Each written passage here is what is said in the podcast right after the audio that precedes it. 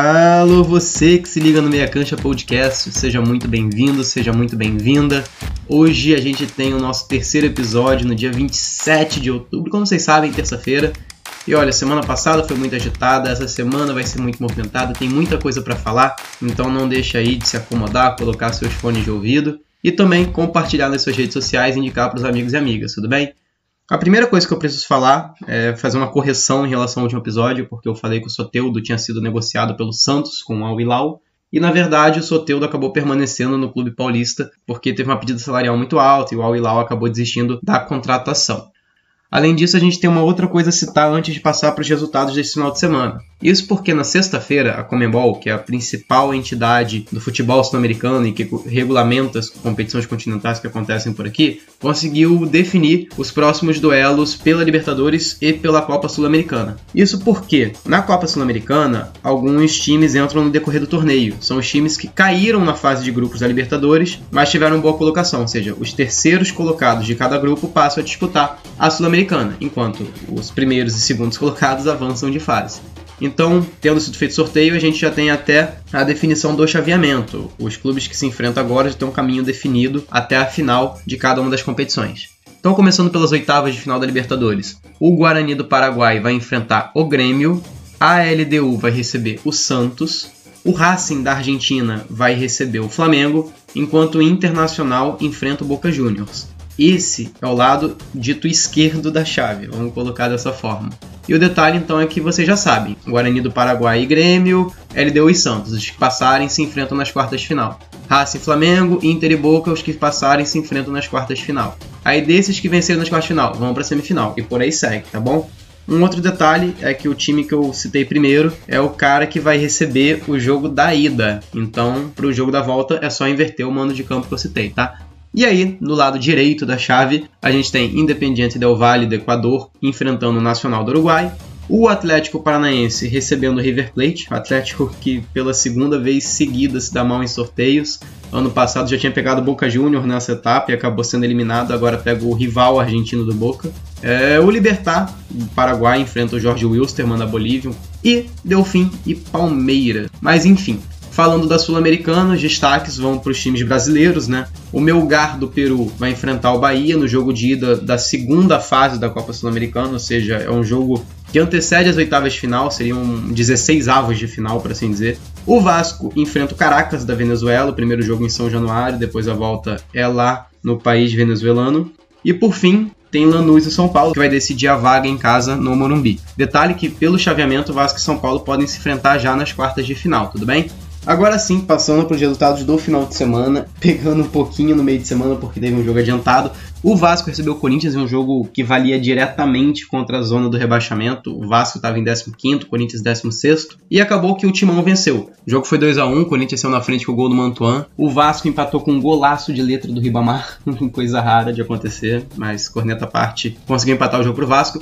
Mas no finalzinho, o Everaldo, que já tinha salvado o Corinthians uma outra oportunidade, foi cruzar a bola na área. A bola desviou no zagueirão e acabou encobrindo o Fernando Miguel. Então, vitória do Corinthians por 2 a 1 já no final de semana, sábado 24 de outubro, a gente teve três jogos. O primeiro foi entre RB Bragantino e Goiás, e aí o Clube Paulista venceu por 2 a 0 com gols de Ítalo e Claudinho. Também no sábado, Ceará recebeu o Curitiba e venceu por 2 a 1 sendo que o Coxa abriu o placar com Rodrigo Muniz, mas Vina e Eduardo, que é o lateral direito do Ceará, acabaram virando o jogo pro Vozão.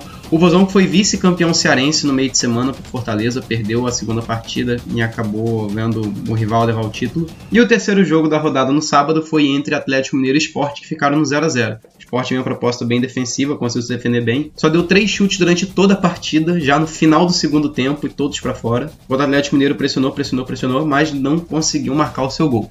Já no domingo, a gente teve às 4 horas Atlético Goianiense e Palmeiras, sendo que Palmeiras goleou por 3 a 0 gols de Wesley e Luiz Adriano, que fez duas vezes. E, rapaz, o Atlético Goianiense tem algumas bobeiras ali na zaga. O Jean entregou um gol, a zaga entregou outro. Então, o Palmeiras conseguiu voltar a vencer e vencer bem. No Maracanã, o Fluminense recebeu o Santos e venceu por 3 a 1. O Lucas Claro abriu o placar, o Marinho empatou, mas o Nino e o Marcos Paulo completaram os gols do Fluminense. Detalhe que o Santos jogou com o uniforme alusivo ao Pelé, que completou 80 anos na última sexta-feira. O Marinho jogou com a camisa número 80, pedido do rei. Mas apesar de todas as homenagens, infelizmente, a vitória não veio para o Santos para alegrar o nosso rei. Mas de toda forma, a gente deixa também o nosso parabéns ao Pelé. Mais tarde, também no domingo, a gente teve Atlético Paranaense recebendo o Grêmio e perdendo de virada por 2 a 1 Carlos Eduardo até marcou um golaço pro Atlético. Mas o Grêmio virou com gols contra de Thiago Heleno numa infelicidade que a bola voltou, bateu nele. E o Ferreirinha fazendo no final do jogo, também numa falha do Thiago Heleno, que não estava num bom dia. E aí, o último jogo da rodada, que foi o jogo mais aguardado, dito por alguns, o jogo do ano, entre Internacional e Flamengo, confronto do líder contra o vice-líder lá no Beira Rio. E o Inter começou bem, começou pressionando, logo cedo fez o gol com o Abel Hernandes, uruguaio, mas na sequência Pedro empatou para o Flamengo num chute de fora da área. O Inter continuou atacando na metade ali do segundo tempo, fez mais um gol com o Thiago Galhardo, que é o artilheiro do Brasileirão, e no segundo tempo acabou recuando, recuando para se defender. O Flamengo pressionou, pressionou, e Everton Ribeiro, aos 50 minutos do segundo tempo, empatou de cabeça. É, detalhe que nessa rodada teve dois jogos adiados, que foram confrontos entre São Paulo e Botafogo e Bahia e Fortaleza. Isso porque o São Paulo jogou o jogo da volta contra o Fortaleza pela Copa do Brasil. Calma aí que agora vai bagunçar geral. Explicando.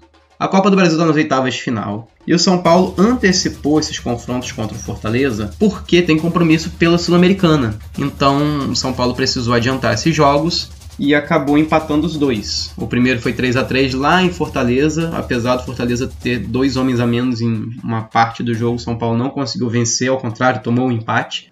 Mas no Morumbi, o São Paulo até abriu 2 a 0 com dois gols do garoto Brenner, mas Fortaleza, embalado pelo título cearense, buscou com David e Roger Carvalho e a decisão foi para os pênaltis. Todo mundo acertando, foram necessárias 10 rodadas de cobrança de pênaltis, sendo que na décima rodada o Gabriel Dias desperdiçou o pênalti pelo Fortaleza e coube ao Léo marcar o gol decisivo para São Paulo. E aí uma coincidência, o Léo não gosta, mas o apelido dele é Léo Pelé. Então tivemos um Pelé decidindo um resultado importantíssimo no final de semana do aniversário do rei. Mais uma coincidência aí para gente citar nosso futebol. Além disso, é importante citar que teve o primeiro jogo do mata-mata do Brasileirão Feminino. O Brasileirão Feminino já tinha retornado, mas tinha acabado a fase de grupos, estava esperando para poder começar a fase de mata-mata. E começou nesse domingo com uma vitória do Corinthians por 3 a 0 sobre o Grêmio lá em Porto Alegre. Os gols foram de Giovanna Crivellari, ela fez dois gols, e o outro gol foi contra, da Ana Alice, jogadora do Grêmio. Então, sabendo de todos esses resultados, vamos atualizar a tabela do Brasileirão masculino, hein? O líder é o Internacional, tem 35 pontos e é seguido de perto pelo Flamengo, que tem os mesmos 35 pontos, mas fica atrás por conta do saldo de gols. O Atlético Mineiro tem 32 pontos, mais um jogo a menos, e o quarto colocado é o Fluminense, que tem 29. O São Paulo tem 27 pontos, mais 3 jogos a menos, só jogou 15 partidas. E quem fecha o G6 é o Santos, com os mesmos 27 pontos, mais todos os jogos disputados. Depois deles vem Palmeiras com 25, Fortaleza e Grêmio com 24, sendo que o Fortaleza tem dois jogos a menos, enquanto o Palmeiras e o Grêmio tem um jogo a menos. O Ceará e o Atlético Goianiense têm 22 pontos cada, o Ceará também tem um jogo a menos. O Sport Recife e o Corinthians têm 21 pontos cada. Já na 14ª posição, tem três clubes empatados com 19 pontos. Bahia, RB Bragantino e Botafogo. Abrindo a zona de rebaixamento está o Vasco, que tem 18 pontos. O Atlético Paranaense tem 16 pontos o Coritiba tem os mesmos 16 mais um jogo a mais que o Atlético Paranaense. E o Goiás é o lanterna da competição com 11 pontos. Detalhe que Bahia, Botafogo, Vasco e Goiás também têm jogos a menos a cumprir no campeonato. Bom, agora falando sobre a agenda da semana, a gente para um pouquinho o calendário sul-americano, brasileiro, para falar dela, a Champions League. Tem rodada esse meio de semana também. Hoje, o Lokomotiv Moscou recebe o Bayern de Munique às 14h55 no horário de Brasília. Lembrando que o Bayern venceu o Atlético de Madrid por 4 a 0 no primeiro jogo. Inclusive, o Atlético de Madrid já busca recuperação contra o RB Salzburg o Shakhtar Donetsk recebe a Inter às 2h55, sendo que o Shakhtar venceu o Real Madrid na Espanha, abriu 3 a 0 depois viu o Real fazer dois gols, mas ainda assim saiu com a vitória. Já a Inter empatou com o Borussia Mönchengladbach em casa, passou sufoco, empatou apenas no último minuto com o Lukaku. O Borussia Mönchengladbach, então, recebe o Real Madrid às 17 horas. E aí outros jogos válidos nessa terça-feira são entre o Olympique de Marseille e Manchester City, que ganhou do Porto por 3 a 1 de virada na Inglaterra no primeiro jogo. Atalanta contra o Ajax e o Liverpool contra o campeão dinamarquês Midtjylland, Midtjylland. é, é difícil de pronunciar, gente, eu juro. Os dois jogos são às 17 horas, sendo que o Liverpool venceu o Ajax no Holanda por 1 a 0 e a Atalanta goleou o time dinamarquês por 4 a 0 lá na Dinamarca. Amanhã também tem Champions. O Krasnodar da Rússia recebe o Chelsea às 2h55 da tarde, enquanto o Sevilla encara o Rennes da França na Espanha. O jogo é às 17 horas, sendo que Chelsea e Sevilla, que tinha promessa um jogão, acabou ficando 0 a 0 na Inglaterra. O Borussia Dortmund recebe o Zenit da Rússia às 5 horas, sendo que o Borussia perdeu para a Lazio por 3 a 1 na Itália no primeiro jogo. E aí o grande destaque dessa rodada vai para Juventus e Barcelona, o jogo é às 5 horas. A Juventus ganhou do Dinamo de Kiev fora de casa por 2 a 0. O Barça goleou o Ferencváros, que é o campeão húngaro, por 5 a 1 no Camp Nou. E o destaque era justamente para o confronto entre CR7 e Messi, eles que se enfrentaram várias vezes quando Cristiano Ronaldo jogava pelo Real Madrid, mas que talvez esse confronto acabe não acontecendo justamente porque o Cristiano está com Covid, testou positivo, e aí fica aguardando o resultado do último teste que foi realizado ontem, segunda-feira, para saber se ele tem condições de jogo amanhã na quarta ou não.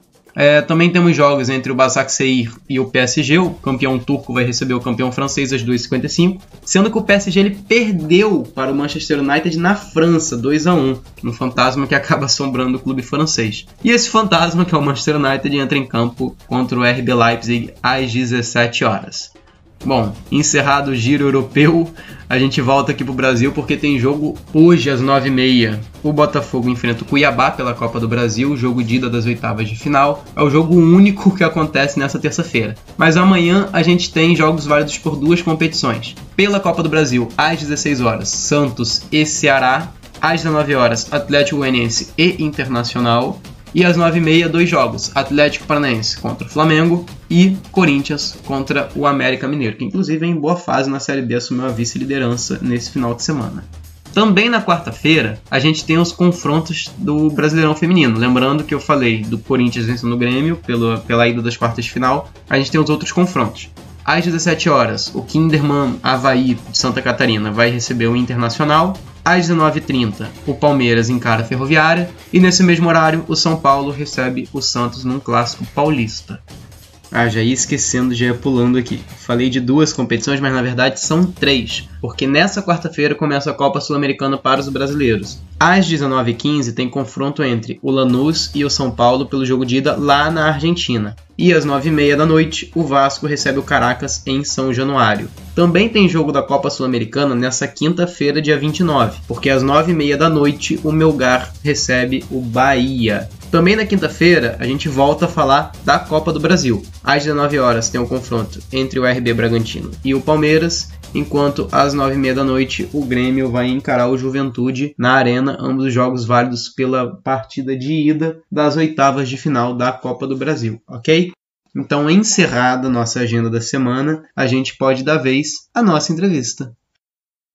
Bom, gente, começando a entrevista de hoje, eu vou receber um cara que recebe um carinho muito grande nas redes sociais e também tem um carinho muito grande por todo mundo que segue ele. É um colorado incrível. Ele é formado em administração pelo CESUC, o Complexo de Ensino Superior de Cachoeirinha. Tem pós-graduação em marketing pelo SENAC. É mestre em comunicação estratégica pela Universidade da Beira Interior, lá em Portugal. E agora está fazendo o doutorando em ciência da computação. Só que o principal mesmo é, eu já falei, ele é colorado e é o pai da Lauren, que eu só não digo que é a criança mais fofa que existe, porque eu tenho um afilhado para puxar sardinha também. então, muito bem-vindo, Nando. Obrigado por ter vindo. Pô, velho, obrigado. É, agradeço o convite de vocês também.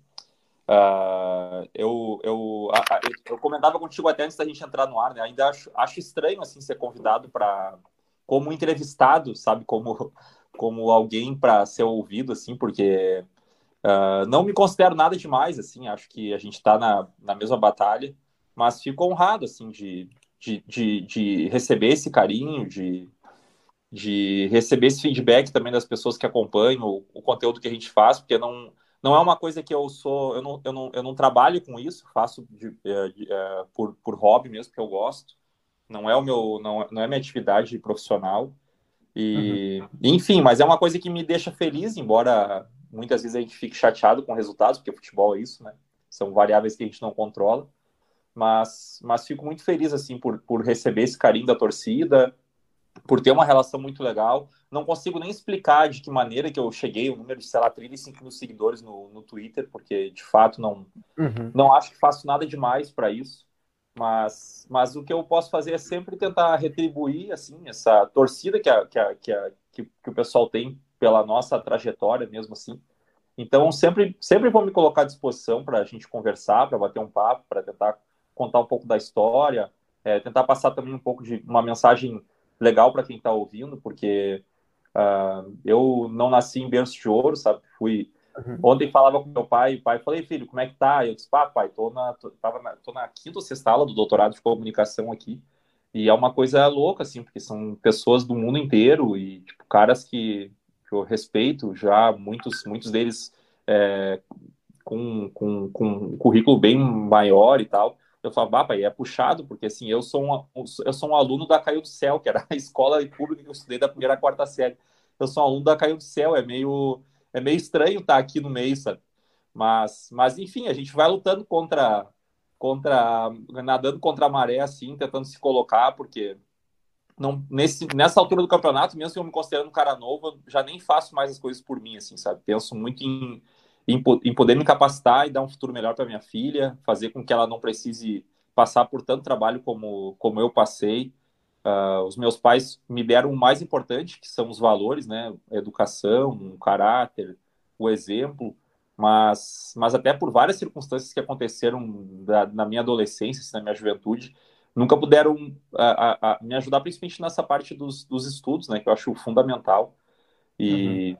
enfim, é, é isso, já me estendi demais na apresentação. Fico à disposição do que vocês precisarem para a gente conversar. Não, não, que isso. Você pode falar o que for nesse sentido, mas se é uma inspiração para muita gente, é, e aí eu puxo até o Mago Negro para falar, é porque é uma gente boníssima mesmo. Você pensa num, num cara legal assim, não tem como não lembrar de ti, todo na questão do, do, trato, é um respeito muito grande por todo mundo que você fala, é um cara que tem que ser admirado. Quem ouviu a entrevista com o Zé Passini no primeiro episódio, ele fala dessa mesma coisa, né, de como que se destaca assim, ele fala, cara, às vezes é uma opinião que de repente pessoas querem começar a ouvir. E se você chegou nisso, tem muito porque você é um grande cara mesmo, eu já falo por mim, né, tem aquela coisa de, de esconder o time do coração, eu não escondo, sou colorado também, torço pro Inter, e o Gigante Sobre Linhas, que foi um projeto que você teve junto com o Dricos, agora está tá parado, eu espero que retome. Foi muito importante para mim enquanto Colorado, que 2016, 2017 foram anos difíceis, como a gente estava comentando antes de começar a gravação também.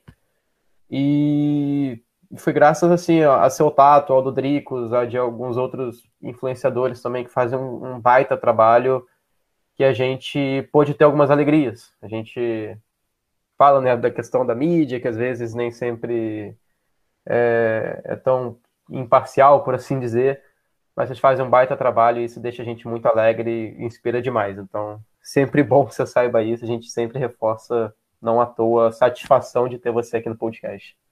Pô, velho, muito obrigado. Eu, eu te comentei antes até, né, que o projeto do Gigante Sobrinhas, a gente foi até corajoso, assim, audacioso, na verdade, de lançar um, um, um projeto no pior ano da história do Inter. E o intuito do projeto sempre foi uh, fazer uma abordagem diferente do, do, do, time, né? Tentar passar um outro tipo de conteúdo para a torcida. E, e, e, assim, fazer, uma, fazer a crítica quando tem que fazer, muitas vezes a gente foi muito duro mesmo, e, porque a gente sempre teve imparcialidade, é, a gente sempre teve transparência, e, e é, é, é, é, honesto da nossa parte não se associar a nenhum movimento político, a nenhum interesse maior, enfim.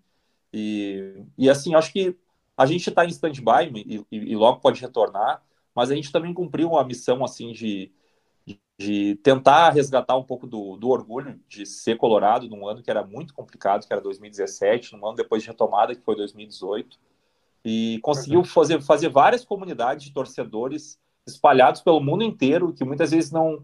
Por exemplo, tu mora no Rio de Janeiro, eu moro na Covilhã, tem três ou quatro colorados aqui.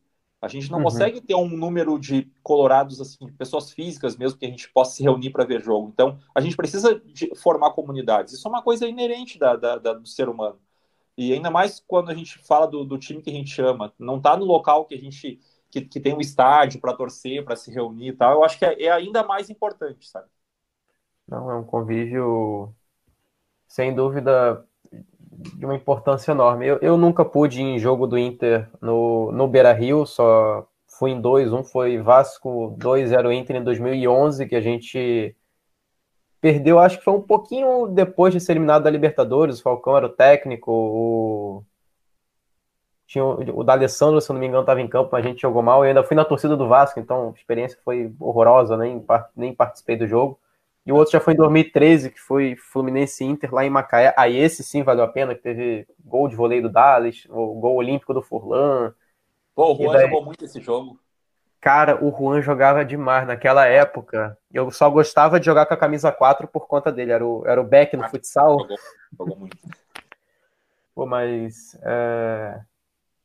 São, são histórias assim que a gente vai acumulando e realmente essa coisa da formação da comunidade é algo excepcional. Só que. Eu vou te dizer, tá, eu respeito ainda mais, sabe, o Colorado que não tem acesso ao estádio, porque eu, eu, eu, vejo muitas vezes isso me incomoda demais, não só agora que eu tô longe, não posso ir no estádio, mas quando eu também estava no Beira Rio. É, aquela história de começar críticas e tal, e aí um torcedor de repente pega um pouco mais pesado, o outro vem dizer, ah, é, é, Colorado que não vai, não, tá, não vai no Beira Rio hoje eu não respeito. Eu me lembro de uma entrevista do Pellegrini em 2015 ou 2016 e, e foi dito assim para ele: Ah, tu acha que a torcida tá pegando mais pesado nas redes sociais? Ele, ah, torcedor que eu respeito estava hoje no Beira Rio. Os outros são secados, são corneteiros e tal. E não é, velho. Eu, por exemplo, naquele jogo não pude ir. Tinha que cuidar da minha filha, ainda era pequena, tava frio. É, e se eu tivesse aqui também não poderia ter ido, estava morando no Rio de Janeiro e também amava o Inter, também estava torcendo para o Inter, então uh, estar próximo a Porto Alegre é só um detalhe, sabe? Eu respeito demais o cara que mantém a resistência, que mantém o amor, que mantém o laço e mesmo assim não pode ir num, num estádio. Sim, não, são milhões de colorados espalhados pelo mundo todo e isso vale para qualquer torcida, né? Você acreditar que só tem 50 mil que são de verdade, que são os que cabem no estádio, é, é balela não existe. Bom, e, cara, é, isso que é o mais incrível, né? Você tem um, tem um repertório muito grande para contar na questão do, das redes sociais, mas queria até puxar a atenção para um trabalho que, que, você fez junto com o Fábio, que também estuda aí em Portugal contigo, que é, foi aquele da comunicação estratégica no futebol brasileiro, estudo sobre os campeões nacionais de 2018 na Copa Libertadores de 2019, em que vocês analisaram os três dias anteriores à estreia do Palmeiras e do Cruzeiro, que foram os campeões brasileiros e da Copa do Brasil, é, antes de estrear na, na, na, competição continental. E eu queria até te perguntar, né? A gente já falou dessa coisa dos influenciadores, mas qual que é a importância da presença digital dos clubes brasileiros de forma oficial? Qual que é o grande objetivo em se relacionar com os torcedores através das redes sociais? Isso, isso, Gabriel, é uma coisa que me incomoda bastante, assim, nas plataformas de todos os clubes uh, brasileiros, e, e eu uhum. até estendo a outros clubes, muitos deles europeus, são poucos que fazem o que eu acredito que deveria ser o certo. E assim, uh, vou isentar de culpa quem está na ponta de estar tá lá fazendo mesmo, de estar tá lá trabalhando, que é o, sei lá, o estagiário, é o profissional de relações públicas, é o profissional de jornalismo, porque muitas vezes não tem uh, a gestão, o investimento na área, que possa desdobrar em vários profissionais a ponto de, de poder cobrir cada plataforma de uma, uma linguagem apropriada, sabe? Uhum. É, esse trabalho que, que a gente fez foi a, através de um artigo científico que eu tive que fazer para o mestrado. O Fábio, como já, já era doutorando aqui, tinha uma experiência maior, uh, me ajudou no, numa, numa parte metodológica do, do trabalho, e depois eu expandi esse trabalho na dissertação de mestrado, que eu, até se tu quiser, eu, eu, eu disponibilizo ela para para se tu precisar, se, também se quiser uh, alguém ter acesso e ler, de repente deixa no link do Google Drive. Uh, e expandir este, este mesmo trabalho de convergência de mídias, de, de, de, de, de transmídia, para os cinco clubes brasileiros com o maior número de seguidores em redes sociais, uh, que, é, que é oferido através da, do Ibope Repucom, que eles fazem atra, através das, das dos, do, de quatro plataformas, que é o YouTube, o Twitter, o Facebook e o Instagram. E, e aí, né, na dissertação, tanto na dissertação quanto nesse artigo que tu te refere ao Cruzeiro ou Palmeiras, na dissertação, então, a gente abordou o Flamengo, o São Paulo, o, o Corinthians, o Santos e o Palmeiras, né? Era um carioca e quatro paulistas, porque eram os quatro clubes que tinham mais seguidores em, em redes sociais. E, e assim, uma das, uma das prerrogativas que eu acho da, da nova mídia é tu adequar a linguagem de cada plataforma. Porque assim, O Instagram tu vai te comunicar com o público. O, o YouTube tu vai te comunicar com um público muito diferente. O Facebook com outro público completamente diferente o Twitter com outro público. E os clubes hoje, eles replicam conteúdo em todas as redes sociais. É uma, isso é uma coisa que, primeiro, me incomoda muito, por vários uhum. aspectos. Primeiro, se eu sigo uma plataforma do clube, eu não tenho necessidade de seguir as outras, porque o conteúdo vai ser o mesmo. Então, não tem por que eu, eu, eu aumentar a presença digital do clube nas outras plataformas, porque na, nas outras plataformas vai ser basicamente o mesmo que eu tive acesso na, na plataforma que eu, que eu acompanho. E, e, isso ficou evidente no trabalho de dissertação, que é um pouco mais extenso com esses cinco clubes. Eu peguei o mês inteiro de, de dezembro de 2019, analisei as campanhas que tinham maior impacto, é, maior uh, uh, uh, visibilidade. Engajamento, interação. Não, engajamento, interação, vai tudo nesse Exato. meio. É, uhum. peguei, peguei todas essas campanhas analisei as duas principais, as que tiveram maior impacto, e, e, foi, e vai ver as, as, as campanhas, todas elas são replicadas em todas as redes sociais da mesma maneira, sabe? Aconteceu um episódio bem recente agora uh, do Inter, e eu, eu aproveito para reiterar o que eu coloquei no Twitter, porque eu não quero jamais ficar com nenhum tipo de problema com quem trabalha, quem é profissional da área, porque eu sei que não é fácil. Já trabalhei em clube de futebol, uhum. Uh, já fui assessor de marketing do Cerâmica quando eu era muito novo. O Cerâmica era um clube da minha cidade. A gente conseguiu fazer bastante ações, a gente conseguiu fazer bastante ações lá, como criar o mascote do Cerâmica. É, uhum. O Jardel estava uh, voltando ao futebol, a gente conseguiu fazer o jogo da volta do Jardel, vender camisa com o nome do Jardel. O Renan era goleiro das Olimpíadas, foi lá, lançou o mascote, saiu no Fantástico, Cerâmica, enfim. Foi uma série de ações de marketing que a gente fez mas eu sei a dificuldade que, que é estar tá na ponta de baixo, na ponta que faz, e esperar recurso, esperar investimento, esperar atenção da gestão, e muitas vezes tu não ter. Então, isso não depende só do profissional. E eu sei que aconteceu um episódio agora, duas, três semanas atrás, que incomodou um pouco quem trabalha mesmo, assim, quem, quem operacionaliza as, as ações do Inter. E, e, quero que, mais uma vez, da mesma maneira que eu coloquei no Twitter, dizer que eu jamais tive intenção de ser o pai da criança ou, ou cobrar eles de uma maneira mais ríspida.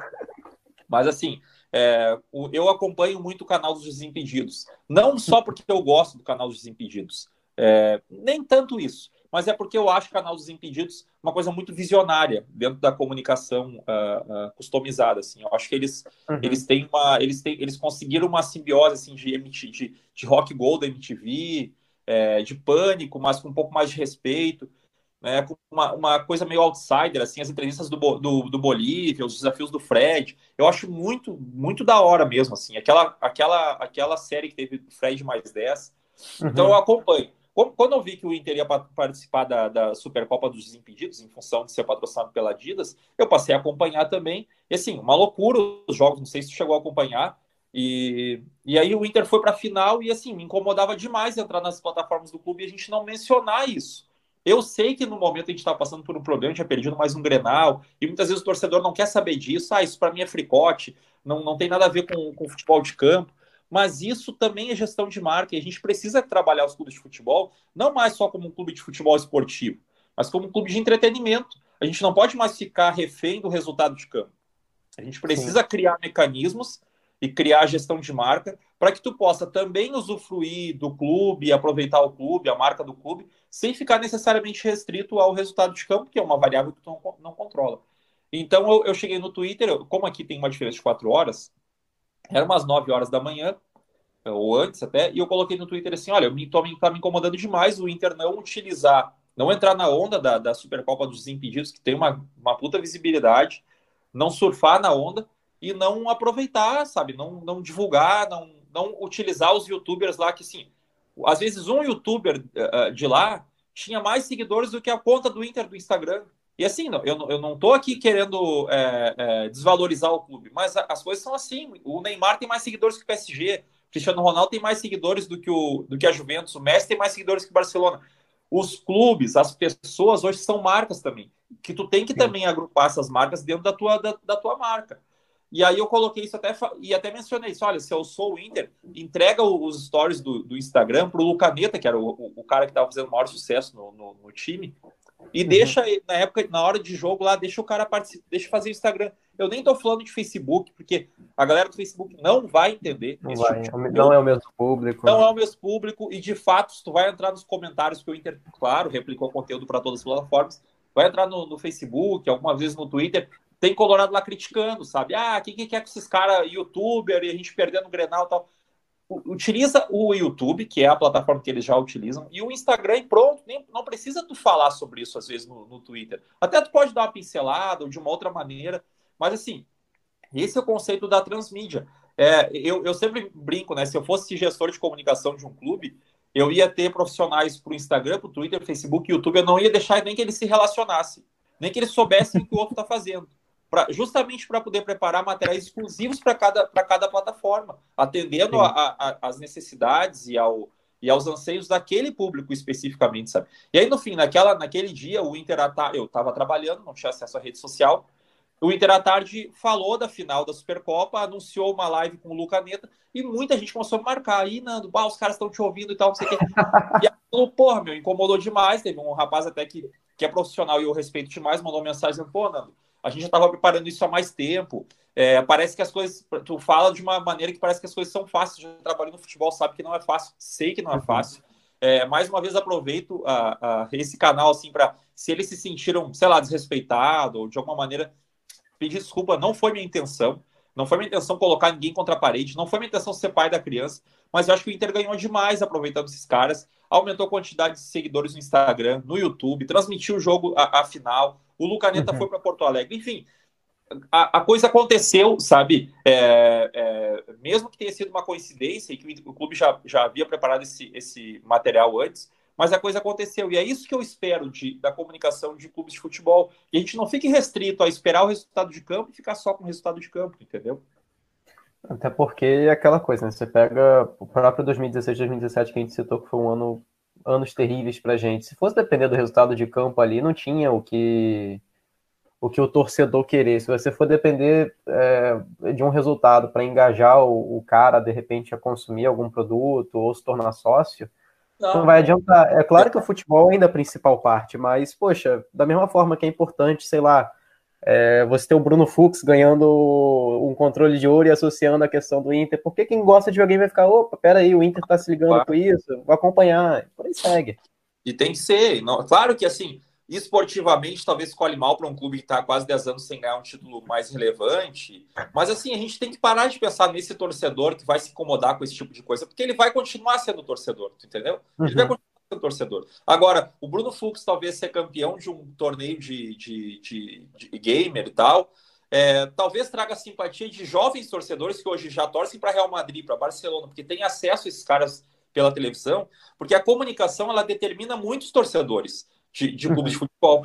Tu, tu, mora no Rio de Janeiro uh, e, e, é colorado, mas porque tu tem uma vinculação com o Rio Grande do Sul e tal. Agora, por exemplo, tem muito amigo meu que mora em Santa Catarina e que torce para o Fluminense, para o Flamengo, para o Botafogo, para o Vasco. Por que, que eles torcem para esses clubes? Ah, é porque o time de Santa Catarina é fraco? Não, não é isso. É porque quando eles eram mais novos, eles tinham acesso, ou os pais deles tinham acesso na televisão só a esses clubes. Então tu vai torcer para o clube que tem mais visibilidade.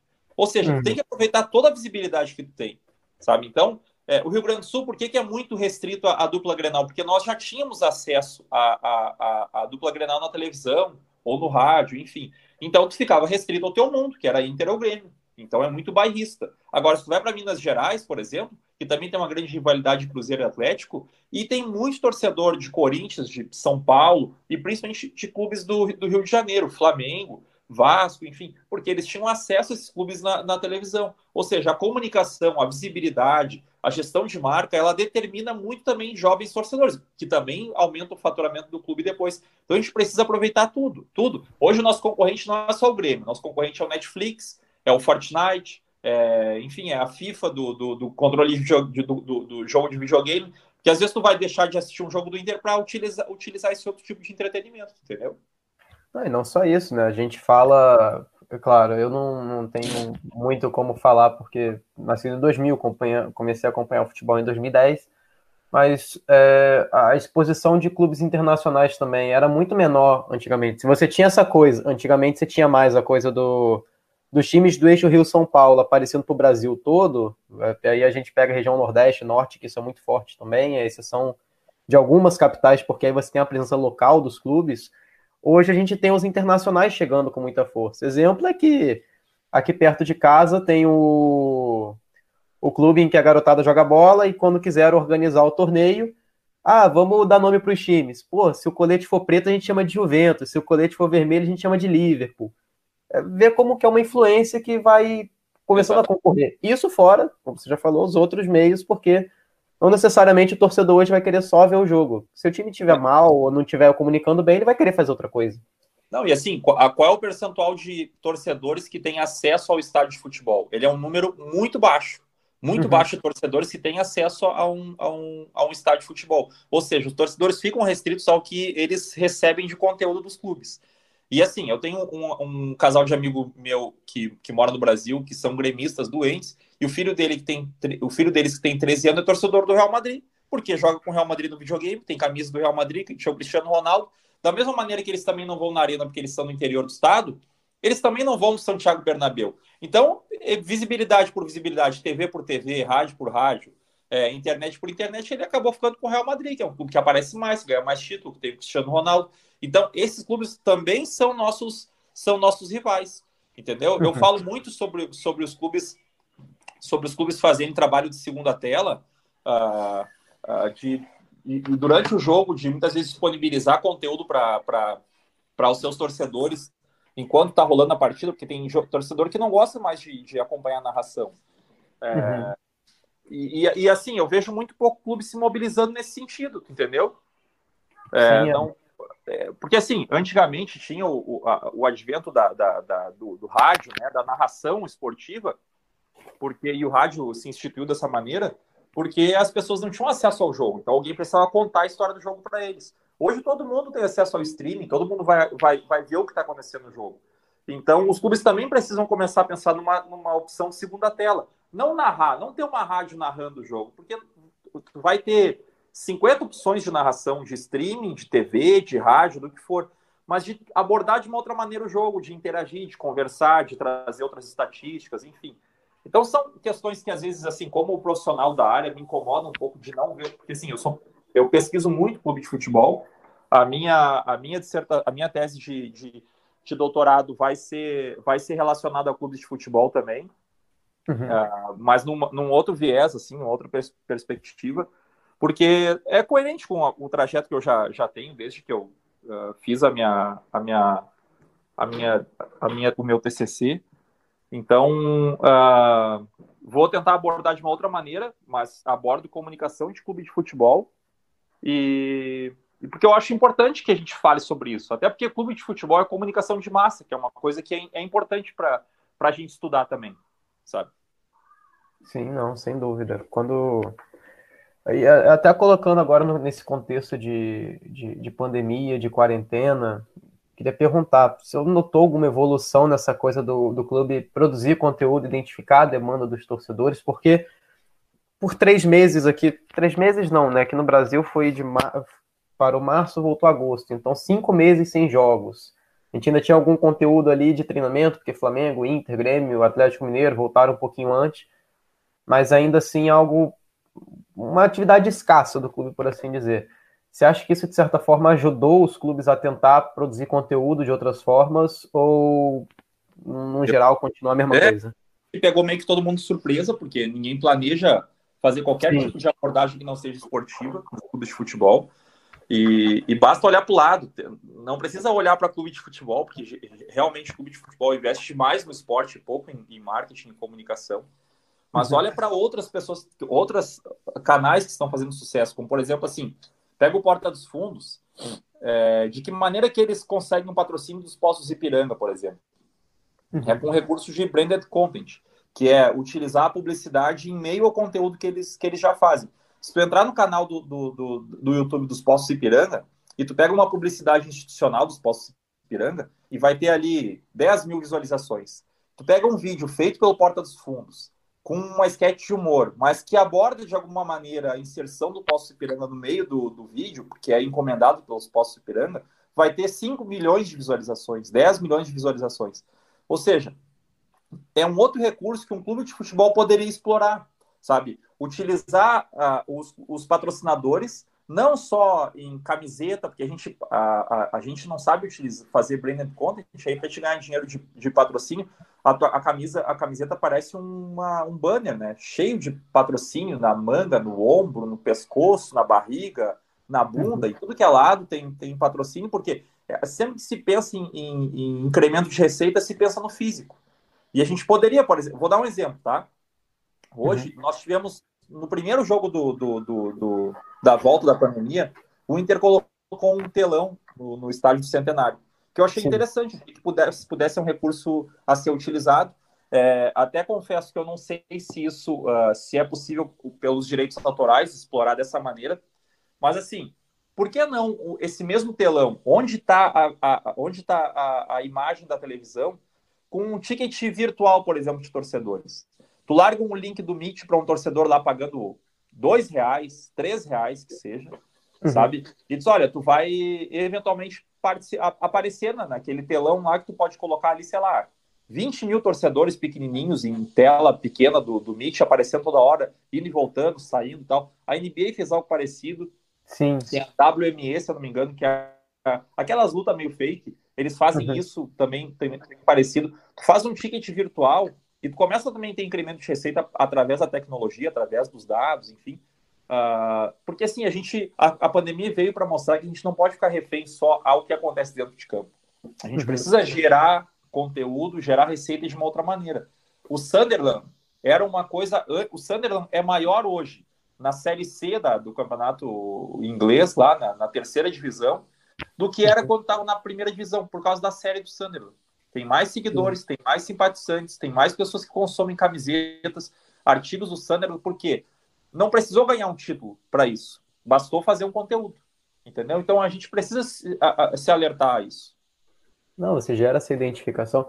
E, e, isso tem mostrado muito como, como é poderoso. Eu acho que tanto esse caso né, do, do que vem acontecendo na pandemia, que a gente precisa buscar novos modelos, mas também a coisa da camisa do Outubro Rosa que o, que o Inter fez. A gente já tinha até citado antes de começar também.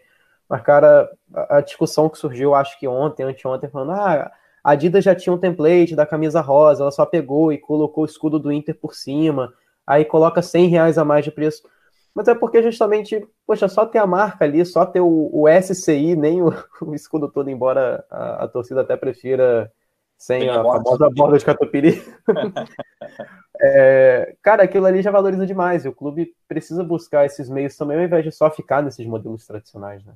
É assim, sabe que na, na minha, no meu TCC da, da graduação, eu olhando hoje, assim, tipo, pô, eu achei muito fraco, né? Mas também faz 10 anos que eu entreguei. Mas eu me lembro de uhum. abordar uh, os quatro P's do marketing, né? Uhum. Uh, e, e, dentro do, dos quatro P's do, uh, do marketing, a, a, a, avanço para um quinto P, que seria o P da paixão, que é justamente isso. Tem uma camiseta da Nike que custa 100 reais, tu bota um logotipo do Inter, ela passa a, ter, a ser 200, da Adidas, uhum. enfim, das, de todas as fornecedoras. Por quê? Porque tem um componente da paixão, entendeu? E a gente precisa Sim. explorar isso. Eu entendo essas grandes fornecedoras criar template, porque acaba ajustando o fluxo de, de, de produtos, né? Uhum. Se, a, se a Adidas, por exemplo, cria um, uma, uma, a camisa semelhante à do Inter, do Flamengo do São Paulo e sai mais a do Inter, eles simplesmente não imprimem o logo do São Paulo e imprimem do Inter. Então, esse fluxo de produto é uma coisa que eu até não julgo. Sinceramente, gostaria que se criasse algo customizado, só feito para Colorado Sim. e tal. Mas assim, é, não, não entendo o contrato como é feito, não sei também de que maneira, quanto que a Adidas paga para o Inter para explorar a imagem, para fornecer material esportivo. Então, não vou entrar nessa seara, assim, sabe? Eu acho que, que uhum. isso é do jogo, faz parte, acontece no mundo inteiro, não vai ser eu que vou achar errado, uma coisa que é uma prática do mundo inteiro, sabe? Não, sem dúvida. E até nisso você falou, né, da, do quinto P, se a, se a paixão é algo que fica muito natural, pelo menos para o clube de futebol, até outros clubes, né, que, que o esporte, no geral, mobiliza de uma forma muito forte. É, você pegar essa inserção de marca, nem o senhor citou, né, do, do, do Esporte Ipiranga no vídeo do Porta dos Fundos. As pessoas já têm até aquela coisa do brincar, não, aquela marca ali, fazendo publicidade, apareceu ali, tá pagando, e, e meio que é, não, não é cancelar o verbo de certa forma, mas ela já anula aquele ali, porque ela tá falando, não, aquilo ali ele foi colocado, eu não vou dar atenção. Agora, o clube ele já tem um ele já consegue ter uma força maior de caraca, não, apareceu ali, porque é algo que não lida muito com essa parte lógica, por assim dizer, que a pessoa vai querer ficar tentando raciocinar, ela simplesmente vai associar e acabou, que nem um. Poxa, eu não lembro agora qual foi o Colorado que tweetou isso ontem, mas comentando, né, até em resposta a isso do, ah, é porque a Adidas colocou o template. Cara, se colocar o SC entrelaçado numa pedra e eu achar bonito, que provavelmente vai, vai acontecer, eu vou comprar a pedra. Exatamente. tem os produtos licenciados são isso. Tu pega uma, uma, sei lá, uma cuia de chimarrão, bota um SCI ali entrelaçado e pronto. É uma, uma cuia do Inter. O que valia antes 15 reais passa a valer 25. E é isso. E, e o clube tem que, se, tem, tem que aproveitar essa marca mesmo, entendeu? É, faz parte do jogo, faz parte. É, eu, eu, eu paguei, eu paguei ontem 249 na camisa. É, uhum. Dei graças a Deus, porque nesse, nesse momento até agradeço a variação do câmbio tá ao meu favor, porque no, no fim ficou só 40 euros. Caramba. então eu consigo pagar um pouco mais barato aqui.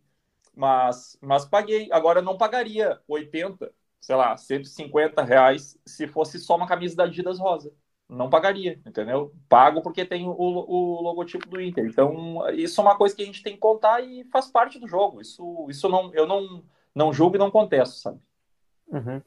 E aí, até ampliando, né? A gente já falou agora, poxa, de várias possibilidades que poderiam ter sido aplicadas, mas abrindo um geral para a administração dos clubes brasileiros, até o senhor já citou algumas vezes o, o modelo financeiro do Benfica, na questão da associação, do, dos benefícios.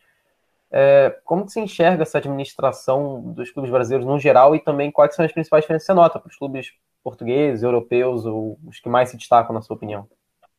É, eu, eu entendo que a gente não pode comparar os cenários, né? Uh, uhum. Os hábitos também de torcida, que eles têm o hábito mesmo de comprar o ticket do, da temporada inteira.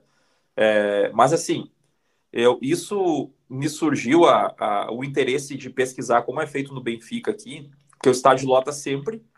E, e quando tem fase decisiva de campeonato, ninguém fica descontente em ficar de fora.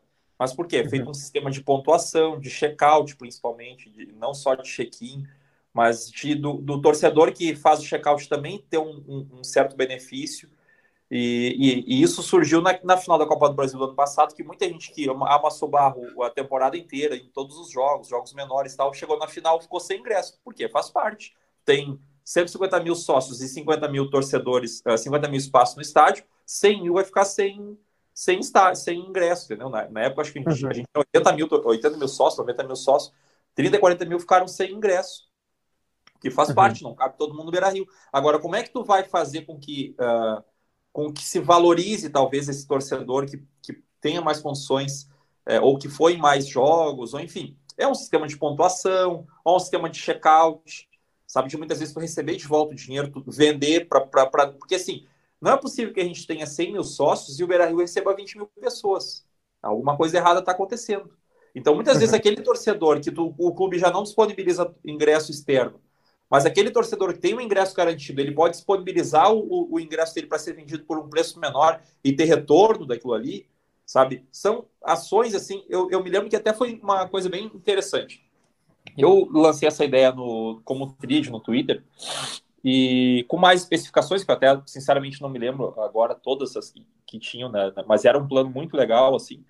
E teve um dirigente que me mandou mensagem, uma DM no Twitter, uhum. se colocando à disposição, achando interessante a ideia, falando que era vice-presidente de administração do Inter na época, deixou o WhatsApp e tal.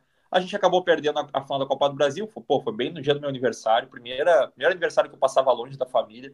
Não queria nem saber de nada depois, assim. Não tive, não tive uh, vontade de mandar mensagem para ninguém e aquilo ali acabou morrendo, acabei, acabou passando, enfim, terminou o ano, virou pandemia e tal. Aí esses dias eu estou tentando pensar quem era o cara que me mandou aquela mensagem. Eu fui ver e era o Alessandro Barcelos, que depois acabou se tornando vice de futebol, agora saiu, enfim.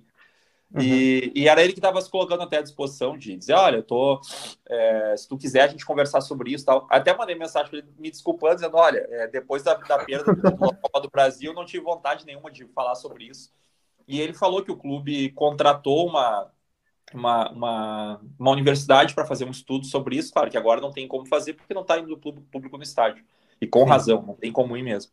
É, mas depois de fazer um estudo, é, de gerar dados sobre isso, de fazer uma pontuação, enfim, para que se torne um pouco mais justo, assim, sabe? E que o clube também possa otimizar esse tipo de, de recurso de check-in e check-out, para não acontecer a bagunça que sempre acontece quando tem jogo grande, muita gente reclamando que não consegue ingresso, é, outros tantos é, reclamando que nem se abriu para a torcida, enfim. Então eu acho que quanto mais a gente puder evoluir nesse sentido de gestão também, também é importante, sabe? Uhum. Essa cap... diria até na questão da captação da informação, né? O Benfica, pelo, por esse breve descritivo, entende, pelo menos eu entendo, né? Consegue captar muito mais informação para aí conseguir tornar mais não vou nem dizer igualitária, né, mas mais justa essa distribuição, enquanto a gente ainda fica refém de, de modelos aqui que, como não captam isso, acaba ficando meio defasado. É, ah, vai pra onde? Tu parte sempre do zero. O torcedor que foi em todos os jogos, o, enfim, ele, ele, uhum. tu vai sempre partir do zero. Então, é, talvez era baixar um pouco o preço, fazer, um, fazer compra da temporada inteira para torcedores e, e assim, tu pode fazer a compra dos ingressos da temporada inteira e ainda ganhar dinheiro com isso, porque tu vende o teu, teu ingresso, faz o sistema de checkout, recebe de volta o dinheiro, é, não necessariamente vai perder sempre, ou seja, vai sempre ter ingresso disponível, uh, vai ter sempre espaço no estádio, porque se tu não puder ir, tu, tu faz o checkout e, e, e é reembolsado, enfim são questões que, que eu acho que o clube está pensando nisso, porque pelo que me, me colocaram, tem uma, tem uma, uma, uma universidade hoje contratada para fazer, justamente para fazer esse, esse tipo de estudo. E, enfim, tomara que na hora que a gente possa voltar a ter público no estádio seja um problema menos, assim, porque realmente o Beira Rio de, da década de 70 comportava praticamente todo mundo que queria ir no jogo, que tinha acesso lá com 100, 120 mil pessoas. Hoje já uhum. não dá mais, não tem essa condição, né? Sim, sim. E aí, até mudando agora um pouquinho nessa, nessa área, ali no, no seu trabalho, você afirma até que a formação educacional, para assim dizer, voltada para a gestão esportiva, é escassa aqui no Brasil. É, são poucos cursos que acabam falando sobre. Então, como que você acha que isso pode ser ajustado e até dentro daquele seu desejo que. Descobri esses dias, né? Você comentou esses dias no Twitter de, de até se tornar professor, então, alô, EDB, ó, Nando aí, voltando de Portugal, você já sabe. Mandar o currículo. Uh, não, cara, é... assim, primeiro sobre a, sobre a questão de, de, de, de ser professor, realmente é um sonho que eu tenho. É, uhum. Tenho uma, uma, na verdade, sim, tipo, tava, tinha uma carreira estabilizada no Brasil, mas sempre tive esse interesse de sala de aula, de dar aula em universidade, assim. E quando surgiu essa oportunidade de vir para fazer o mestrado aqui, porque no Brasil é muito difícil de conciliar horário, dinheiro, enfim, para isso. Quando surgiu a oportunidade de fazer o mestrado aqui, vim para só fazer o mestrado e voltar para o Brasil. Uh, acabei ficando assim com uma nota boa, assim, uma média boa no mestrado, uma situação meio assim para ingresso no, no, doutorado. Me inscrevi, passei no, no, processo de seleção. Fiquei, não sei quanto tempo que eu vou levar para fazer a tese, porque são mais quatro ou cinco anos. E até antes eu, eu, eu, eu abordo bem rapidinho assim qual é a minha intenção de fazer a tese. E até para dizer que nem tudo são, são espinhos assim no, na comunicação esportiva do Brasil. Eu acho que em alguns sentidos a gente está na frente de outros de outros outros grandes países, até de primeiro mundo. Uh, eu acho que a gente que os clubes de futebol precisam começar a trabalhar a sua comunicação de maneira a, a fazer com que o futebol seja um instrumento de impacto social. É, muito mais do que só um clube esportivo, é também uh, utilizar essa comunicação de massa para consciência social mesmo. Essa semana uhum. o Inter uh, coloriu o Beira-Rio, o Dia Mundial do Combate à Trombose, algo nesse sentido. Uh, o Corinthians fez campanha contra a evasão escolar, o São Paulo fez campanha contra a homofobia, enfim. É, e eu acho muito legal o, o, o, que os clubes brasileiros fazem. Uh, vejo uma evolução muito grande disso. É, por exemplo, em 2015, acho que não teve nenhum clube que abordou o dia da, da, da do, combate à homofobia. Em 2016, uhum. um ou outro, Bahia e mais um clube abordaram. Em 2017 já foram mais cinco, seis. E, e, e o ano passado, só o Ceará que não abordou, né? Este ano, ou essa temporada, só o Ceará, na, no dia do, do, combate à homofobia, se não me engano, foi o clube da Série A que não falou sobre isso, que não alertou para o combate à homofobia. A gente teve um jogador de futebol que é um dos mais vencedores desse século, uh, no São Paulo, que é o Richardson, que nunca Sim. nem precisou dizer que era gay, e é um cara que sofreu demais com preconceito. O São Paulo nunca reconheceu o valor dele, agora passou a reconhecer, porque, por, porque também existe uma consciência maior da comunicação dos clubes de futebol, no sentido de é, furar a bolha, porque muitas vezes a gente fica dentro de bolhas, né, de algoritmos de redes sociais e não tem acesso a esse tipo de, de conteúdo. E o clube Sim. de futebol alcança todo mundo, todas as ideologias, todos os credos, todas as raças, enfim. E, uhum. e, o clube precisa aproveitar o instrumento que tem, a quantidade de seguidores que tem, para alertar, para ter essa consciência social. E, e a, a, minha tese, ela, ela procura fazer um estudo comparativo de Brasil e Portugal, e assim, superficialmente, eu, eu pesquisando as plataformas dos clubes portugueses, vejo um movimento muito menor dos clubes portugueses nesse sentido. E, e, e até parabenizo os clubes brasileiros pela, pela coragem, primeiro, porque até uns anos atrás podia perder seguidores, podia perder simpatizantes, podia perder sócios se posicionando em alguns temas. E hoje eu acho que se faz necessário. A gente precisa se posicionar contra o racismo, contra a homofobia. É, tu, tu, citou agora a, a, a, camisa rosa há pouco tempo, né? Uh, uhum. A camisa rosa é, é, é, uma camisa que vai vender, mas ela, ela, é uma camisa que também faz alusão ao Outubro Rosa, à conscientização do, contra o câncer de mama, enfim, que também é um avanço na comunicação dos clubes, que a gente já vê em outros, outros grandes mercados, como a NFL, a NBA. Mas, por exemplo, em Portugal ainda não vi movimentação dos clubes nesse sentido. Então, assim, não, eu, não, eu, eu sempre falo, né, eu não estou sempre comparando o Brasil com outros, outros países para trazer o que é de bom de outros países, mas também para mostrar que a gente está mais avançado em alguns aspectos. E nesse aspecto, de fato, o Brasil está muito avançado. Sabe? Todos os clubes praticamente se posicionam, colocam a sua, a sua, a, a, a, a, a sua imagem em risco, muitas vezes, porque a gente sabe que, infelizmente, ainda existe preconceito, e Não, vai existir situação assim. É, mas, assim, tem coragem de se posicionar, de, de, sem medo de perder seguidores, sem medo de perder simpatizantes, sem medo de perder sócio, porque o futebol precisa ser trabalhado dessa maneira mesmo, sabe? Agora, enfim, dei essa resposta e me esqueci da, da pergunta que tu fez anteriormente. Ah, não, na, na questão da, da formação educacional desse, desses ah, profissionais, ah, como perfeito. que pode, pode. Mas até dentro disso que. Perfeito. Não, falou, é que no, no Brasil, na, na, na, tanto no artigo quanto depois eu aprofundo na dissertação, eu não identifiquei uh, programas de pós-graduação, principalmente, de gestão esportiva. Uh, uhum. Nós não temos no Brasil, sabe? Ou seja, quem quer trabalhar com, com gestão de esporte no Brasil, tu não tem, tu vai ter que, sei lá, buscar uma especialização fora. Sim. Entendeu? Então uhum. não, não, não, tu, tu, não, no Brasil tu não vai ter essa opção. Então, então tu vai ter que uh, trabalhar nessa área, mas de um, de um modo empírico, sabe? É, é, é, trabalhando dentro daquilo que tu aprendeu na, durante o tempo, ao longo do tempo, na tua experiência mesmo de campo, sabe? Mas não com a teoria, sabe? Não com o estudo mesmo, não com a ciência. Então já vejo nesse sentido um problema, porque e aí a gente começa a aproveitar sempre esse jogador que muitas vezes tem experiência empírica, mas não tem uh, estudo, né? não Sim. tem capacidade cognitiva, muitas vezes, de exercer aquela, aquela função, e aí começa a dar problema, porque é, uma coisa é ser jogador de futebol e, e fazer gol, e ser craque, e ser um bom zagueiro, e ser um bom goleiro, outra coisa é ser um bom gestor, uma coisa não tem relação Sim. com a outra. Então não é porque tu é ídolo que tu necessariamente também vai ser um bom gestor, gestão é outra coisa. Então a gente precisava ter esse tipo de, de de, de, de, de curso ou de formação disponível. Tem algumas coisas, como a Universidade do Esporte, o Inter tinha uma pós-graduação uh, também, que tinha uma parceria com uma universidade, mas são, uhum. são coisas muito soltas, entendeu? Não, não tem nada muito fundamentado, assim. Não tem uma, uma universidade que, que de fato faça, uh, uh, faça uma ampliação, uma extensão disso. E, e, assim, também não julgo, porque talvez eles façam um estudo e vejam que não tem público para isso. Não adianta tu abrir um curso que não vai ter, ter, ter, demanda, entendeu? Então, mas eu acho que era importante a gente ter essa reflexão, sabe?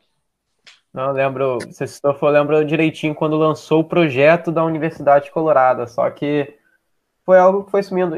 São coisas que é, que é claro, né? Tudo depende desse público, dessa aceitação, até dentro disso você citou, né, das campanhas contra racismo, homofobia, por aí segue, conscientização de algumas doenças. É, é, é importante como fazer isso, mesmo que, que, perca, vai perder de todo jeito. Sempre vai ter alguém para, ah, é o clube da lacração, não vou desistir disso aqui. Só que por outro lado, você vai vendo, né? Esse projeto foi assim, foi perdendo espaço. Uma outra coisa que eu sinto falta, que eu estava até conversando com um colega esses dias, é do mascote escurinho, que era quem acompanhava muitos projetos sociais do Inter e que aos poucos foi deixando de ser utilizado. Então, e até dentro dessas mudanças, né? Claro que é difícil acompanhar, mas é produzir, relatar tudo isso e criando pouquinho a pouquinho esses métodos para não ficar algo tão solto, senão a gente não avança nunca, ou avança pelo menos a passos muito pequenos. Exatamente. É, eu, eu, uh, eu acho que, os, que, que, que aí nesse sentido não vou culpar os clubes por esse problema, né? Por esse problema de não ter capa profissionais capacitados para isso. A gente fica muito restrito a uma, a uma casta de gestores, assim, para trabalhar o, a gestão dos clubes. E a gente vê se repetir demais, assim, vão trocando de clube, vão trocando de projeto e tal, porque realmente não tem uma formação nessa área. E aí isso é, é complicado, sabe? É um problema. Uhum. E aí até dentro disso, né? Você falou desse, dessa, dessa ida para Portugal, né? Se não me engano, foi metade de 2018, se mudou tanto foi o último jogo que você participou no Beira Rio foi Inter e Flamengo, que foi 2 a 1 o Vitinho fez gol, não, teve, não foi algo assim? Isso, foi dois. O Vitinho fez a estreia dele no Flamengo até. Sim, eu lembro. Eu lembro o, o, não, ah, não, foi outro jogo que por, por um instante eu achei que o Guerreiro tinha jogado, mas não, foi, foi um gol do Vitinho de fora da área, que a bola bate para o Guerreiro, é, o Guerreiro tava, tava tenso aí. Uhum. Mas, e aí você se mudou para Portugal para estudar aí, e ia perguntar o que, que você tem achado da experiência, embora no Twitter dê para saber bastante disso, e o que, que você aconselha para estudante que queira seguir o mesmo caminho até buscando essa formação? Ah, eu aconselho demais, uh, sempre incentivo as pessoas a terem essa experiência fora. Eu já não sou um cara que cozinha a primeira fervura, tenho 37 anos, mas amadureci demais aqui, sabe? Porque a gente tem que meio que se virar é, pra, correr para cima para baixo, começar do zero. Sempre uhum. pondero também para quem quer ter essa experiência de estudar fora, de, de ter também um suporte financeiro para se manter por um tempo, até pela variação cambial que se tem, né? Uhum. Então, estudar bastante o, o, o, mercado, estudar de que maneira que tu vai te manter, se é através, sei lá, da ajuda de um pai, mãe, é, ou fazer um trabalho virtual do Brasil, que muitas vezes não vale muito a pena, porque tu traz dinheiro do Brasil para cá e vira em quase nada, ou uhum. mesmo trabalhar aqui, enfim tem que, de alguma maneira, buscar algum tipo de recurso para se manter, porque isso foi uma das coisas que mais nos preocupou quando a gente chegou aqui. Mas depois que a gente está estabilizado, que, que consegue emprego, que a filha está estudando, que o mestrado deslancha, assim, é, uhum. passados os primeiros meses ali de susto mesmo, assim, porque, cara, tu se sente uma bolinha do, do pimbolim, sabe? Tu vai batendo aqui, batendo ali, batendo aqui, batendo ali, até que uma hora faz o gol, sabe? Mas uhum. não é muito planejado, a coisa vai batendo aqui e ali, tu vai tentando, tentando várias alternativas até que alguma delas encaixe. Uhum. Mas é uma experiência fantástica, assim. É, é, a gente sente saudade da família, dos amigos, do Beira Rio, então sinto muito. Bah, o ano passado, em todas aquelas fases mata-mata de Copa do Brasil e Libertadores, foi para mim muito complicado, sabe? Porque é, olhar aquela, olhar o, o a, a, as ruas de fogo, olhar a torcida indo pro estádio, eu, eu habituado aí, levar a Laura em quase todos os jogos, enquanto a gente estava lá, aquilo me fazia muita falta, assim, sabe? Eu ficava até, até meio triste, assim. ficava, tipo, feliz por tu e pelo Inter estar tá naquelas fases, mas triste por não estar tá lá. E, uhum. Mas, assim, sente falta, mas é recompensado, assim, com um local com custo de vida mais baixo, é, com mais segurança, sabe? Não, não, continuo achando que o povo brasileiro é o melhor e mais receptivo, mais criativo, mais divertido. Convivo com gente de tudo que é nacionalidade aqui e sigo achando o brasileiro muito criativo, muito inteligente, muito capacitado. Infelizmente, muita gente usa a nossa inteligência para um outro lado, né? Mas é um, mas é um, mas é uma, uma mas é um povo uh, uh, receptivo, afetivo, solidário. É, não é por isso que eu saí do Brasil, é, mas até pelo contrário, a família que a gente tem aqui hoje de amigos são a maioria deles brasileiros, muitos tem alguns portugueses também, mas a maioria Sim. deles é brasileiro e a gente meio que forma uma comunidade aqui, que é, que é a nossa família. E, mas vale muito a pena, assim, quem, quem tem intenção em morar fora um tempo, é, passar por essa experiência, eu, eu aconselho demais, sempre tomando os cuidados, não é festa, não é vir para cá aproveitar a vida, é difícil. Tu não está no teu país, muitas vezes a burocracia emperra em várias coisas. Tu tem que estar tá sempre conseguindo um documento, um visto, uma autorização, enfim, uma série de, de coisas que às vezes te incomodam um pouco no dia a dia, mas que no fim sempre vale a pena, sabe? A experiência que a gente está passando por aqui já já completou dois anos agora recentemente. É uma coisa que eu não me arrependo. Se eu tivesse que voltar hoje e fazer de novo, eu faria tudo de novo. Então, sou, a gente realmente é, é bem feliz aqui mesmo, sabe? Uhum. Bom, e, e para já finalizar, acho que não tem como deixar de falar também que foi. Você fala, né? Todo esse, esse campo da comunicação, mas também já estou como jornalista, queria falar do maior furo de reportagem que o senhor já conseguiu, que foi a descoberta sobre as origens do Guinha Azul. É, foi uma história que acabou viralizando, fez muito sucesso. Eu confesso que quando eu fui lendo aquilo, que, cara, será que é mesmo? Até que chegou no fim do, do filme, que, ah, não é possível. Era sacanagem. Pô, não, sabe que foi uma coisa muito, assim, muito descompromissada, uhum. assim, não, não tinha intenção que, vi, que, que, que tivesse o buzz que teve, assim. E, uhum. e até foi bom, sabe? Porque, assim, pô, eu era. Muito, todo mundo que falava comigo do Twitter lembrava de um episódio que eu, sinceramente, não tenho muito orgulho. embora tenha sido tema de alguns temas, de, algumas, uh, uh, de, de, alguns trabalhos de conclusão de curso de jornalismo. Em 2015, eu, fi, eu, pô, eu tinha recém assinado Netflix. E aí, não, enfim, a internet não estava funcionando e o filme não estava rodando. Eu parei, era, era véspera de Natal, véspera do, da véspera de Natal, dia 23 de dezembro. Eu uhum. parei e entrei no Twitter e, e, eu, eu, como Colorado, tinha um desejo muito grande do Roger sair do Grêmio, porque eu achava um grande treinador e tal. Queria que o Roger saísse do Grêmio. Então eu fiz uma sacanagem, coloquei o meu o nome do, do Grêmio e o logotipo da, da Grêmio ZH uhum. e escrevi, escrevi assim: ah, uh, bom, informação, uma coisa, hashtag informação. O técnico Roger acaba de rescindir com o Grêmio, tá indo para o Guangzhou, Evergrande da China, ou, ou nem especifiquei o clube, não me lembro. E mais informações em instantes. E aí nisso volta o filme. Mas eu fiz isso de sacanagem para ficar restrito aos amigos colorados, para todo mundo dar risada e tal. Botei uma foto do Roger. Quando eu voltei pro Twitter, já tinha, sei lá, 700 retweets. Já estava saindo em televisão, em rádio. Já tinha repórter dizendo que o Grêmio estava cogitando a possibilidade de, de, que o Roger já tinha pedido o Luan e que o Grêmio estava tentando contratar o Tardelli. Tipo, tudo em cima de uma história, entendeu? Foi uma coisa muito louca. Assim. E daí a, a, a própria Zero Hora, na época, naquela noite, colocou assim: olha, tem, uh, tem perfis se passando por nós é, e nós não, não. Nós vamos tomar as medidas cabíveis e tal. Nossa, me apertei, né, velho? Pensei, os caras vão me processar, excluir tudo. Aquilo comecei a dizer que era brincadeira e tal. Já tinha dito até que era brincadeira. Mandei mensagem para uns amigos meus que trabalham na, na, na RBS, perguntando como é que tava o clima lá. Os caras, meu, tranquiliza, porque tá todo mundo dando risada. Só que assim, pode cair na conta da zero hora, dizer que a zero hora deu uma informação errada. Eles só precisam alertar que não foi eles, que não partiu deles a informação. Agora, quem quiser entrar na onda e, e, e propagar uma notícia que é uma, uma zoeira, que é uma brincadeira, então todo mundo fala, ah, e o Twitter, pô, é aquela vez do Roger na China. Eu, pá, cara, não tem muito orgulho disso, sabe? Não, não, não foi fake, fake news, foi uma brincadeira, sabe? E aí, no fim, a, a história do Guinha Azul teve uma projeção maior, então é bom que a galera hoje lembra mais da história do Guinha Azul do que da, do que da brincadeira do Roger. E o Guinha Azul foi isso. Pô, tive uma admiração muito grande por ele. E comecei a ver. Eu sempre gostei de escrever, de storytelling e tal. É uma coisa que eu pesquiso também aqui. E aí uh, comecei a lembrar de alguns fatos, episódios assim da carreira do Guinha Azul e que eram no mínimo estranhos assim, né? E, e, e, fui juntando tudo isso em links assim, fui juntando em links. Isso numa noite assim, tava fazendo, tinha, tinha terminado um trabalho, é, a minha esposa ainda não tinha voltado da, da, da, do trabalho, ela já tinha dormido, que ela tinha trabalhado até um pouco mais tarde eu comecei a juntar aqueles fatos tudo e comecei a olhar, cara, que loucura, olha só, sei lá, tem 10 fatos que é uma coisa bizarra da vida do Guinso. Eu vou criar uma história. E assim, eu nem escrevi história antes. Enquanto eu criava, enquanto eu tweetava, eu fui criando a história, entendeu? Eu fui criando e alimentando aquela história cada vez mais, com prints, com links uhum. e tal.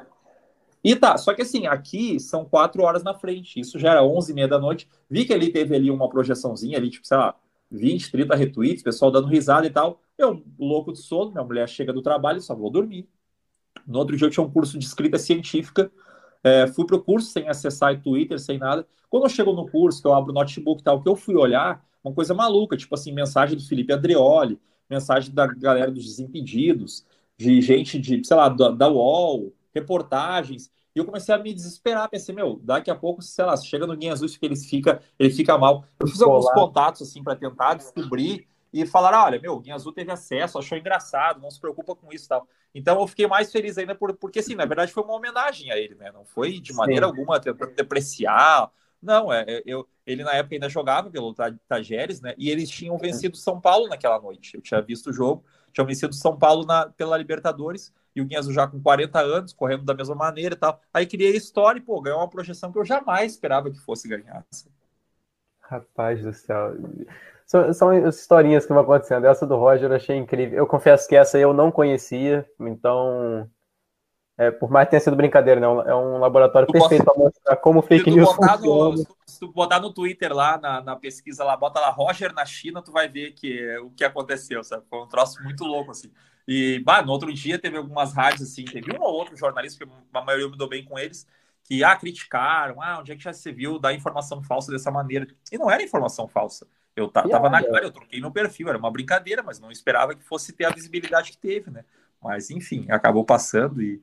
E, e aí o Grêmio entrou na brincadeira depois, porque o Grêmio, na madrugada, é, colocou uma, uma foto da camisa 5, o Grêmio tinha feito 5 a 0 no Inter, colocou a foto da camisa 5, dizendo assim, ah, promoção de Natal da camisa 5 do Grêmio, não sei o quê. É, promoções que promoções que nem na China vai, você vai ver, coisa assim, sabe?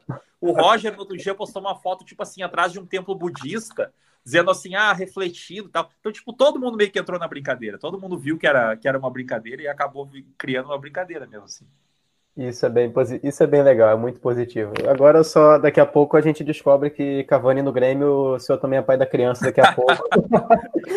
e vai indo. Nando, é, muito obrigado de verdade por ter participado, tá? Foi, foi muito legal a conversa. É, agora olhando o horário assim, poxa, passou muito rápido e foi sem dúvida uma conversa muito legal. Então queria te agradecer, mandar é, um abraço, não só para o seu, mas também para a Lauren, para sua esposa, que, que abriram um pouquinho mão do, do tempo que você tinha com elas para você poder conversar com a gente. E também pedir agora para você deixar suas redes sociais, pessoal, te seguir. Eu sei que o Instagram já, já te deu uma sacaneada uma vez, mas mesmo assim, se é. quiser ir colocando. No Instagram, cara, muito louco. Eu vim, eu vim da aula e aí recebi uns prints assim, dizendo: olha, tem um cara se passando por ti no Instagram e Gabriel alguma coisa, torcedor do Atlético Paranaense ainda, piscina, né, com esse, com esse clube. E aí o cara, pô, torcedor do Atlético Paranaense, arquiteto e tal, e várias fotos minhas do meu irmão, do meu pai, assim, e, e, e mandando mensagem para ele já tinha 200 seguidores e seguia 300 pessoas, assim, era uma coisa assim, tipo, já uma conta que já tinha mais tempo, sabe? Uhum. Aí eu tirei print daquilo ali e postei nos stories dizendo, olha, pessoal, denunciem o cara tal. Eu acho que, que ele me denunciou antes, e quando eu fui denunciar ele, minha conta caiu e nunca mais voltou. Eu perdi ali 10 mil seguidores que eu tinha na época. E mandei mensagem para o Instagram de todas as maneiras possíveis, jamais. Sempre foi um robô que me respondeu, tinha uma raiva daquilo. E, e acabei tendo que criar uma conta nova, que é nando.jrocha, quem quiser entrar é, e me seguir. E nas outras, nas outras plataformas, como o Twitter é Nando J. Rocha só, é, no Facebook também, facebook.com.br Nando J. Rocha. É, quem, quem quiser entrar lá, me seguir, interagir, pedir algum tipo de material, principalmente relacionado à comunicação, esporte e tal, é uma coisa que eu, uh, graças a Deus, hoje consegui ter, uma, ter um acervo bem grande, assim. É, enfim, fica meu agradecimento também mais uma vez. É, quem quiser me seguir, tem, tem, tem aí os, os endereços. E, enfim, fica meu, meu muito obrigado. Espero que a gente possa é, logo, logo voltar ao mundo normal, porque é realmente uma coisa que pá, me incomoda demais aqui do outro lado do mundo. Com medo de acontecer algo conosco, com medo de acontecer algo com a minha família.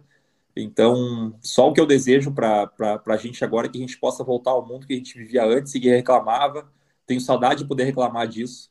A gente era feliz e não sabia, né?